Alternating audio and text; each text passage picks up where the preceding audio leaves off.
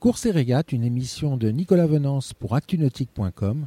Course et régate est parrainée par le Bavaria C38, le juste équilibre entre performance, croisière et sécurité.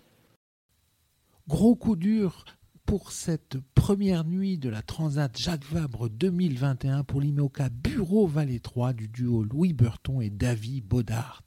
Alors qu'il filait en seconde position du peloton des monocoques de course de 60 pieds, Bureau Vallée 3 a soudain dématé, sonnant le glas des ambitions des deux marins. Bureau Vallée 3 est un IMOCA de dernière génération mis à l'eau en 2019, conçu par l'architecte Sam Manuard et construit par le chantier Black Pepper que l'on avait découvert en course lors du dernier Vendée Globe sous les couleurs de l'Occitane en Provence, alors skippé par Armel Tripon. Lors du Vendée Globe, Armel Tripon avait signé une course épique à sa barre. Il avait dû faire 100 petites voiles d'avant le J3 du fait d'un problème de hook, puis sans fro, du fait également d'un problème de hook, deux problèmes qui n'avaient pas empêché Armel Tripon de terminer onzième, un résultat reflétant bien tout le potentiel du bateau et la qualité du skipper.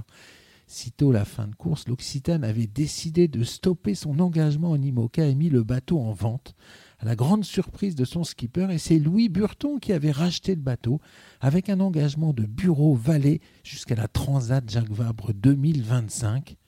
Lors du dématage de cette nuit, aucun des deux SCO-skippers n'a heureusement été blessé et leur IMOCA 60 se dirige désormais vers Saint-Malo.